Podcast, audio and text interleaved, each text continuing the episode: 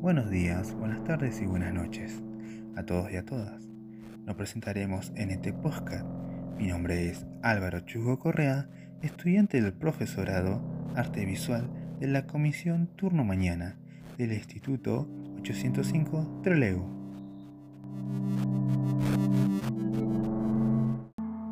Hola, sean bienvenidos. Mi nombre es Lautaro Montesino. Pertenezco a Artes Visuales, Comisión Turno Mañana.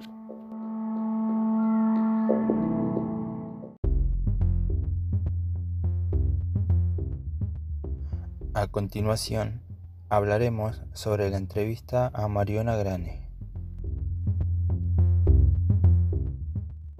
¿Cómo impacta la inclusión de las TIC en las escuelas? El impacto de estas inclusiones generó muy pocos efectos, teniendo en cuenta lo que podría haber sido realmente. Lo demuestra una atención individualizada al aprendizaje con una multitud de medios, las posibilidades de trabajo cooperativo, de investigación y de creación.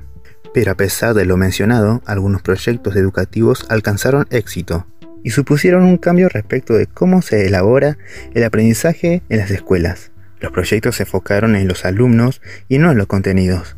Se busca atender a los procesos de construcción del conocimiento y del desarrollo global de los estudiantes como ciudadanos. ¿Qué cambios se producen en la forma de aprender y de enseñar? En este momento en que la web es un entorno social y participativo, la información se comparte, la inteligencia es colectiva y los desarrollos pueden hacerse de forma colaborativa. El aprendizaje es social, entre iguales y entre diferentes, autónomo, libre y a veces no está ni siquiera planificado. Es formal, no formal, informal y puede darse en cualquier momento. Es un aprendizaje constructivista, requiere una autorregulación del que aprender para llegar a ser aplicable, útil y significativo. Una cosa a tener en cuenta sobre el tema es que no necesitamos introducir las TIC en las escuelas desde una perspectiva innovadora, sino porque es totalmente urgente que la escuela esté ligada a la realidad.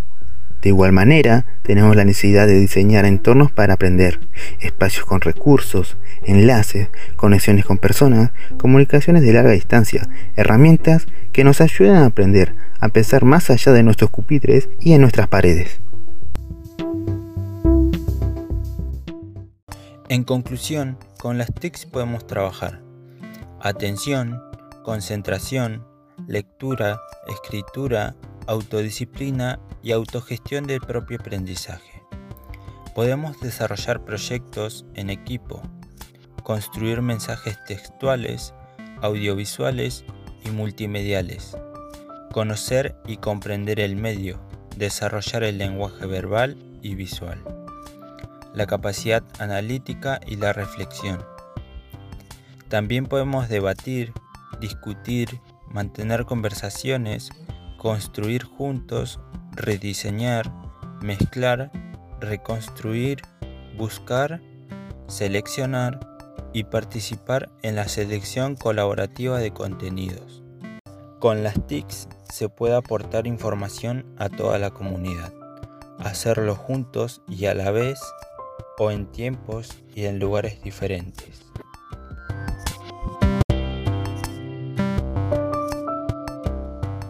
Bueno, esperemos que les haya sido útil e interesante este podcast. Cuídense, usen tapabocas al momento de salir, que tengan un buen día y noche. Nos despedimos, adiós.